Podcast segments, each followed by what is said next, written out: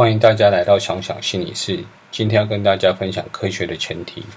每一项研究都是基于一份假设，如 Carl Popper 提出，科学针对每个假设都同时在证实与否定，在不断自我检定，找出无法否定的事物时，才暂时认定某事物接近真实。科学验证假设时，基于两个主要的前提，这两个前提是源自于基督犹太信仰，上帝按照规律创造世界。一切事物都是有其规律的，所以我们可以透过环境来发现上帝的规则。另一个是人无法完全了解上帝，所以要不断的自我检视。上次提到，人都可以为自己做某种决定。欧洲社会透过宗教改革，渐渐理清人与团体之间的关系，某种程度将社会推向个人主义。题外话，在不同环境的我们，可能就会过度个人化，但人的内心仍有需要归属感。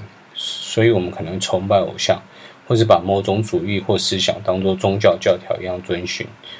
这结果可能是忽略最早的个人主义是基于人与上帝的关系，人不是单独的。不论是马丁·路德或是伽利略，对圣经都有一定的认识。前者还积极地把圣经翻译成德文，在印刷技术要进的推波助澜之下，改变了欧洲。历史的教训无法三言两语解释清楚，后人容易看到表面的冲突而忽略了前提，甚至会挑三拣四，选择自以为的证据。马丁·路德不完全要人脱离团体。马丁·路德的路德宗基督教并没有否定团体生活，他强调生活的权威不是教会，而是基于圣经的教导，所以要基于圣经与上帝建立关系后进入团体。当团体背离圣经，才能与团体分离。嗯，犹犹如人无法完全了解上帝，只能透过圣经不断地靠近。科学家也有不断修正的习惯，而科学家也应准备基于现实与科学团体分开。伽利略基于天文学的证据而跟当时的天文团体争执，只是科学发展初期缺乏素养的天文团体。无法在证据上找到支持，转而找天文素养更不足的天主教教廷支持。疫情以来，我们看到不少人对疫情发展有各种言论。若仔细比较，相对有专业的学者往往会说不确定，但以证据来说，或是学理上合理，但仍需实证研究。所谓实证研究，就是明白世界太复杂，人无法完全理解，所以要世界亲自来验证这些假设。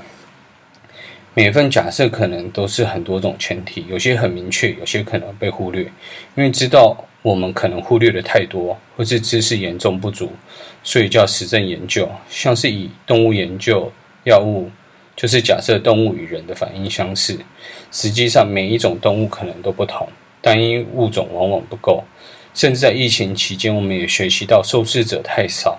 又无法完全反映出药物或是疫苗的各种作用，也就是告诉我们，人与人之间也有其差异。因为不断验证的态度，科学的结果其实会不断变动的。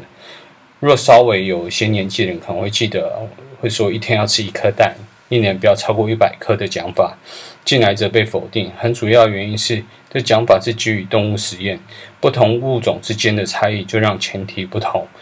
而让推论受限。科学早期被称为自然哲学，说明了科学本身的哲学态度。除了检视结果，也要不断修正研究的方法与观点。